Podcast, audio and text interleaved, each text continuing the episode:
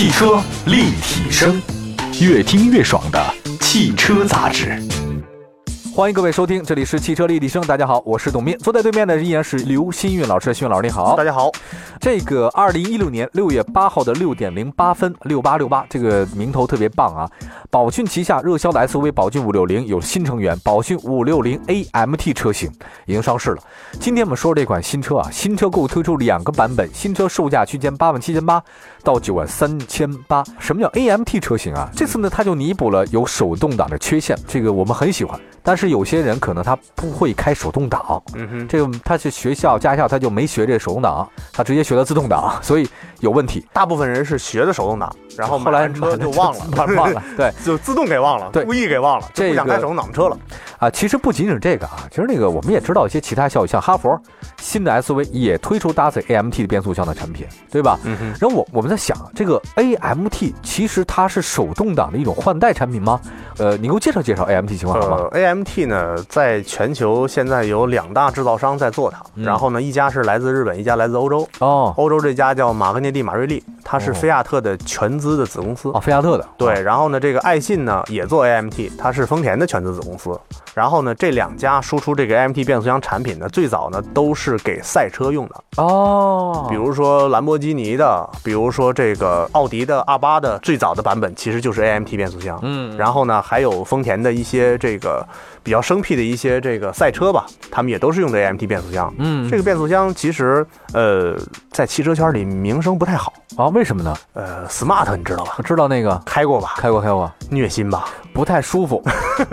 你还挺客气，嗯，你就直接骂就完了。但是我是觉得那个颈椎不好，我就不想开它。跟 smart 车型有关，呃呃，是它那零它那零点八升三缸机，这跟它那车型有极大的关系。对对，还带还有那个那个巴博斯版带涡轮的。最早我开甩效应嘛？对，我最早开过其他的车型 MT，没有这那么那么糟糕。smart 是确实让我比较特别，对吧？它这让让我觉得就就我给你模拟一下声音啊，嗯嗯。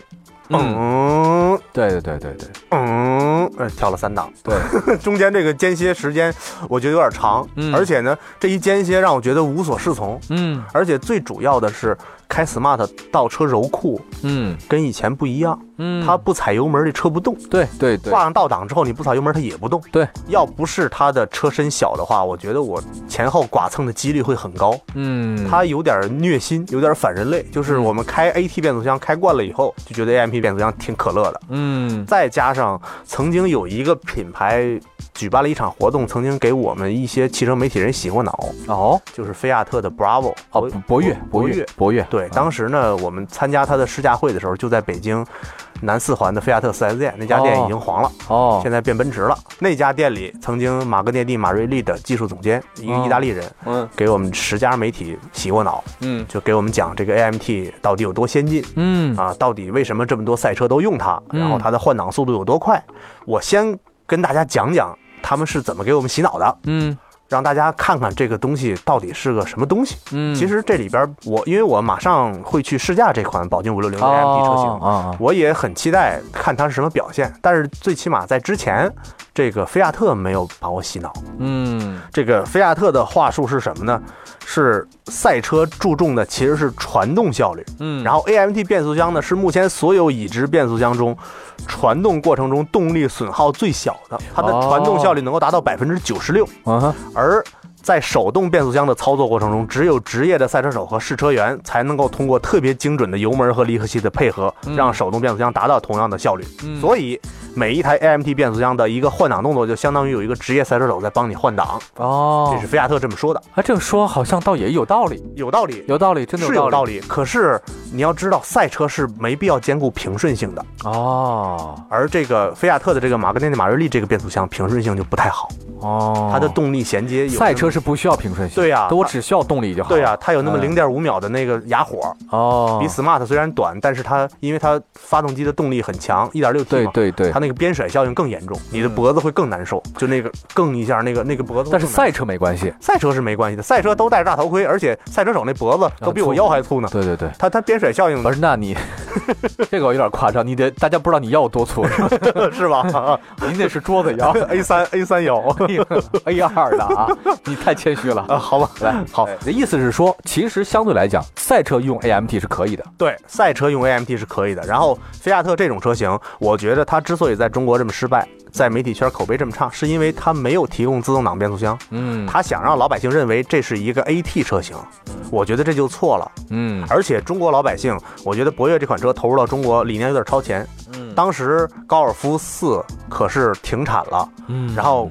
然后一汽大众的老板大言不惭地说：“我们未来永远不会引进高尔夫车系在中国国产了，因为中国人不喜欢两厢车。”不可能啊！就大众的老大在中国真这么说的。结果就高尔夫五就没没在国内引进。但高七还是高高六一出来以后就疯狂加价。对，也就是说，在博越进中国的那个年代，中国老百姓还接受不了这种来自欧洲的小钢炮呢。嗯，还有一个，就刚刚提到这个 AMT 的这个技术啊，很多人说这个 AMT 它是一种过渡技术，嗯，或者说它是一个。不是那么先进的技术，你怎么来看这个事儿？呃，我觉得是这样的，就是呃，虽然说这个欧洲的很多的车型，比如说菲亚特的车，比如说阿尔法罗密欧的车，甚至法拉利和玛莎拉蒂都用过这个变速箱，但是你要知道，这些车型要不然就是这种追求驾驶乐趣的小车，要不然就是跑车。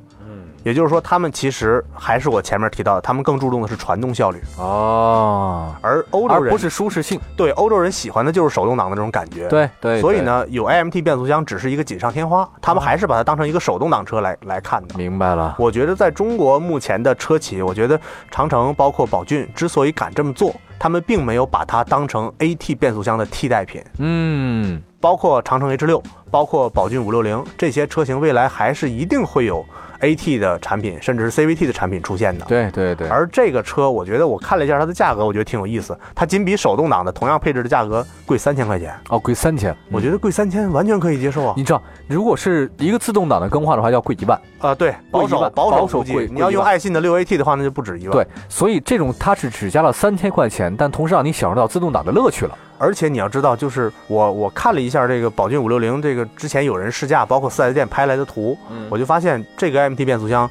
呃，其实跟之前我开的那个 smart 的那个还是不太一样，不太一样。首先，它不会溜车哦，smart 那个车是会溜车的。我不知道最新一代的是不是最新一代变双离合了。之前的那个 smart 早期版本的，在地库里你是要拉着手刹含着油门往前走的。然后你在那个地库交钱的时候，完事儿以后你要轰一脚油门再松手刹，然后再往前走，要不然的话它 AMT 是会溜车的。包括那个 QQ 的那个 Easy Drive 有这个，QQ 也有这个。对啊，它从地库顶上能滑到底下去，你还加不上油，嗯，就是这种感觉。但是宝骏这个车，据他们说是不会溜车的，而且呢，挂 D 档行驶的时候它也不用踩油门，嗯，也就是说它是模拟出了 AT 变速箱的一些加油和一些这个倒车入库的一些动作，嗯，它不像传统的这个 AMT 变速箱，所以它是一种智能手动挡。对，所以说我觉得这个事儿宝骏就做的很对，他把这个车定性为智能手动挡。对对对，而且呢，就是据同行试驾过这个车的人说，如果你把它当成一个手动挡来开的话，然后呢，你在加档的时候、减档的时候，你稍微收一脚油再加一脚油的话，它还是挺平顺的。嗯嗯，我们稍微的休息一下，一会儿呢再给您介绍一下最近 AMT 的车型啊又多了起来了。嗯哼，也跟大家说，在自动挡和手动挡之间，实际上还有一个变速箱叫 AMT。到底这个技术好不好？我们该怎么去对待 AMT？它是智能手动挡呢，还是一种自动挡的低端产品呢？稍微休息一下，一会儿再给您揭开 AMT 的相关情况，为您介绍。马上回来。汽车立体声。欢迎各位继续收听，这里是汽车立体声。大家好，我是董斌。呃，今天我们跟大家谈的其实是 AMT 车型，因为二零一六年六月八号六点零八分，宝骏旗下的 SUV 宝骏五六零，这是热销大卖产品啊，这出了一 AMT 的车型了，售价区间呢是八万七到九万三之间。它这个认亮眼的是什么？有一个增加了 AMT 的变速箱的一个版本。那这大家想到，哎。在自动挡跟手动挡之间，原来还有这款车型 AMT，到底是什么情况？跟大家介绍一下啊。实际上，AMT 在全世界是两大供应商。刚才我们在节目中提到了菲亚特控股的玛格丽丽马瑞利，这个是为菲亚特呀、罗密欧啊、兰奇亚和早期的法拉利提供的。另外一个就是日本的爱信，爱信大家都知道，宝骏五六零选的就是爱信的这家啊，对，他用的是爱信，用的爱信的这家啊。这个长城它以后也会出 AMT 的车型，但。长城会选择是菲亚特，还是选择日本爱信？这个还不太清楚。但五六零呢，会后续推出更多价格更稍微贵一点的自动挡车型。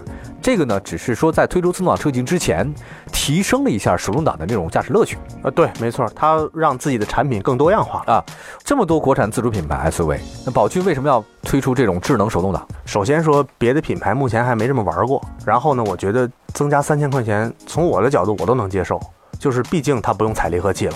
我觉得手动挡在北京、在上海这种大城市，很多人喜欢，但是就是不敢买，就是因为一堵车了以后，这个脚实在是太难受了。我倒觉得，让我增加三千块钱，让我在堵车的时候能够舒服一点，然后平时还能够享受手动挡的换挡乐趣，我觉得还行，最起码我是能接受的。然后咱说到长城这个事儿上，我觉得长城弄不好也会装爱信的 AMT，因为你你要知道，它跟菲亚特之前是有官司的，嗯，它山寨人家菲亚特熊猫，对，是吧？然后后来就就不了了之了，人家熊猫也就早早停产了嘛。所以我觉得马克尼马瑞利未必能给他供货啊。然后呢，长城其实我觉得它目前所处的位置很难受。就是前有狼后有虎的，它现在枪打出头鸟嘛，H 六的销量现在依然是这个领域的第一。然后呢，下边呢五六零也好啊，GS 四也好，这些车型对比它来讲都是有优势的。嗯，它只是一个。就是标杆儿，就是一个众人都会去追的这么一个目标而已。嗯，然后五六零的空间比它大很多。嗯，传奇 GS 的外观比它帅很多，而且人传奇用的是一双离合变速箱。嗯，所以我觉得它推出 AMT 车型其实也是意料之中的事儿。嗯，很多自主品牌啊，现在都开始用双离合，比如说我们都知道的不少品牌双离合。甚至加涡轮增压这种的，就跟那个大众学呀，呃，这个双离合跟这 MT 之间，我们怎么去理解呢？呃，首先说它和 MT 有很多的共性，比如说体积小，比如说采购成本低。很多人会觉得不对啊，这双离合变速箱不是贵吗？不是先进吗？这倒不是啊，其实真不是，那是大众说的。对，这个双离合变速箱，它的采购成本，无论是采购成本还是维修保养成本，其实都应该比这个传统的液力变矩器的 AT 变速箱要便宜。只不过是大众让它变成一个很高大上的技术。其实呢，这个东西七十年代的时候保时捷就玩过，而且呢，这个技术其实我觉得它的小体积。和它的这种呃维护保养的这种便利性嘛，我觉得是是一个优势。但是呢，它维护保养的次数相对会多一点。它那个变速箱油。呃，湿式的会换很多很多变速箱油，然后它那干式的呢有一个排气孔，然后一涉水的话会出现一些损坏的问题。嗯，这是它的一个硬伤。AMT 呢恰恰没有这些硬伤，但是 AMT 的硬伤就是在 D 档的时候，就是在自动换挡模式之下还是不够平顺。嗯，当然这个呢五六零这块呢我也过两天会去体验，去体验一下，而且呢我也把那个手机流量买足了，到时候随时开一直播给大家汇报一下。嗯，但是呢呃在这儿还是需要跟大家说明的就是这款车我觉得。呃，大家用一个比手动挡车型多三千块钱的角度去看它，我觉得就 OK 了。对，因为确实菲亚特的博越让我觉得还是感觉不好。嗯嗯，你说相比成本比较高的那 AT 变速箱、自动变速箱啊，咱还有包括现在主流就这么几个嘛，一个自动挡 AT。一个 CVT 无级变速的，对，无级变速，无级变速双离合，双离合的，还再加上一个就是 AMT AMT 的，还加上就是手动挡的，就这么几款啊。我觉得各有特点。嗯呃，自动挡车型自然舒适性是最高的，毋庸置疑。甚至都九 AT 都出来了。没错。当然，它这个就是换挡平顺性更好，然后没有顿挫感，然后你驾驶乐趣也有一些啊。但是它这个东西就贵啊。而且各种后期养护成本也都高。你要说是 CVT 的话呢，我觉得这个无级变速曾经有一段特别神话，应该在上个世纪九十年代初期的时候，后来发现它的问题是是大扭矩的，它就承承受不了了。而且钢带的老化之后，油耗会提高，提高会滑齿，还有低温保护。但这个 CVT 我觉得特别适合女孩开嘛，对吧？它那没有什么肉肉的、油油的。哎，对对对对对，肉肉的、油油的。您说的是四喜丸子吧？对，男性的话呢，我觉得这个玩意儿开 CVT 的话，稍微的这个差点意思啊。还有一个是手动的，手动挡就普通。MT 这一块呢，我其实很喜欢 MT 的车型，手动挡，因为我我我觉得很有乐趣，很玩儿。我想快就快，想快就慢，我自己能控制它。但是呢，这个在城市里开的话就出现问题了，堵车的时候太辛苦。然后呢，这个哎呀，其实是比较难过。在欧洲为什么呢？因为它堵车少，人少。呃，那它那个道路的话，它的规划比较合理。嗯，那那不像咱们这儿，你这一堵堵三四十分钟，让你都快崩溃那种的，对吧？这不行。所以呢，其实还有一叫 AMT，这个大家了解不是很多。我倒是觉得啊，我认为啊，它既然能有存在，就存在的意义和价值在里面。嗯就是它为什么会有它，就是既能满足你驾驶的乐趣。同时呢，价格又不会那么高，让你维修保养起来更加的维修便宜。嗯，它是一个很好的一种中间地带。呃，没错，它算一种技术，对，算一种技术，它不是过渡，它它就是这种技术。对，这种技术我觉得短时间内也不会被淘汰。而且呢，很多人都跟我说，他说，哎，我们家门口那修理厂就能帮人改这个智能手动挡变速箱，嗯，怎么改呢？一千五百块钱。然后呢，你哦，它那个变速箱那个大台就变了，然后就就没有离合器踏板了，然后你可以这个自动离合器是叫什么？就是就是就不用踩离合器能换挡。嗯，但是我觉得那个和这个 AMT 它是有本质区别的。首先，那个东西没有 D 档哦，也就是说你想自动换挡的话，它是帮你实现不了的，它还是需要加档减档，还是需要。你日常进行换挡操作的，其次就是那东西会溜坡，嗯，而且挺危险的，嗯，那东西没有离合器，一旦溜坡以后麻烦，你不逮刹车，你逮不住它，对对，所以那东西我觉得跟它还是差异很大的。也就是说，呃，如果大家用一个手动挡的升级版。和具备了一些自动挡功能的手动挡车型去看这个车，我觉得多三千块钱，我觉得嗯无可厚非。对，一切呢试过以后才知道，汽车立体声我们也会去试驾宝骏五六零智能手动挡车型，就是宝骏五六零的 AMT。到时候我们会发布一些视频的直播内容，并且请关注我们的微博参与互动和回看直播。我们也揭开 AMT 的神秘面纱，到底神车神在什么地方，大家就应该知道了。感谢新月老师，感谢所有的朋友收听本期的汽车立体声，我们。下次节目再见。之前的这个 smart 的驾驶体验，咱也都知道特糟糕。但是很多人都问了，为什么很多欧洲厂家明知道这个 AMT 变速箱换挡间隙这么长，还要抛弃月力变矩器变速箱去用这种技术呢？其实你会发现，传统的 AT 变速箱在欧洲的一些小车里很多是没有搭载的，即使搭载呢，也是像标致三零七这种四 AT 这种变速箱。然后呢，在欧洲呢，其实 AMT 也是风靡一时的，这跟它的这个使用的环境。跟他的这种欧洲人的驾驶习惯其实是有着特别大的关系的。然后，呃，在中国，我觉得 AMT 变速箱之所以没有流行起来，其实也是因为之前咱们提到过的，像菲亚特这样的车企，他想把它作为一个 AT 变速箱的替代品，但是呢，他还想要卖一个 AT 变速箱车型的价。呃，再包括像国内一些这个装备爱信 AMT 的车型，比如说天津一汽的威志 V 二。呃，夏利 N 五这些车型，呃，它档次都偏低，而且呢，就是他们也没有 AT 变速箱的车型去研发了。这就导致了很多想要买自动挡车型的人，把这个 AMT 车型当成 AT 的车型来买了，然后回去之后一开，发现，哎，这怎么挂上 D 档之后行驶的平顺性这么差呢？这怎么还需要我再去手动的去加减档呢？然后还有很多人呢，他们驾驶习惯上以及他们在日常驾驶中的一些窍门上，还没有掌握到 AMT 使用的精髓，呃，比如说。我刚一开始拿到 Bravo 的时候，我就发现它的自动换挡的这个档位，我挂上之后，一直踩油门不撒脚，我会发现这个顿挫感特别强烈，换挡顿挫感特别强烈。但是，一旦我每次该跳档的时候，我松一下油门，然后能够感觉到这个齿轮的咬合，换挡了之后，然后我再踩油门，然后再松油门，再踩油门。这样的话呢，其实呃，我感觉就是我的脚的动作只是没有踩离合器的动作了，然后油门上是模拟这个手动变速箱的换挡去来进行油离配合的。这个时候呢，这个 AMT 变速箱和手动变速箱一一样很平顺，而且呢，我觉得凡是经过系统的驾驶训练的人，都会把手动变速箱车型开得很平顺，这也是一种驾驶技巧。那为什么我们还要用自动挡的这种标准去要求一款本来就不是液力变矩器自动挡的车型呢？呃，从日后的养护成本上来讲，大家都知道，开过手动挡车型的人应该都知道，手动挡车型的变速箱油用不了几升，而且呢，更换起来也非常的省事儿。如果是 AT 变速箱，甚至是双离合变速箱的话，那就就七八升变速箱油摆到地上，然后一升一升往里加，然后最后还要去呃打磨这个。胶边儿，然后要去灌胶，然后要去把它粘合，呃，这套工艺很复杂，而且一旦出现问题，比如说你密封没粘好的话，这变速箱就有报废的危险。从这点上来讲，这个 AMT 变速箱它的这种可靠性上，比这些变速箱还是有优势的。当然了，呃，它其实呃还是要比手动挡变速箱呃结构要复杂一些，但是也没有大家想象的复杂的那么多。所以我觉得，呃，仅仅增加三千块钱。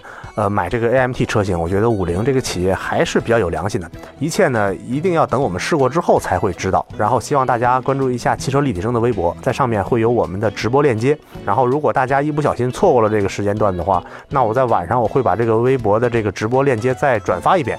然后也希望大家能够看我们的微博的直播的回看。欢迎大家下载一直播软件去收看我们的进行的这个 AMT 的这个标准的试驾活动，全感官的去感知一款产品。究竟 A M T 怎么样，肯定是试过才知道的啊！我期待着，呃，用直播的形式跟大家见面。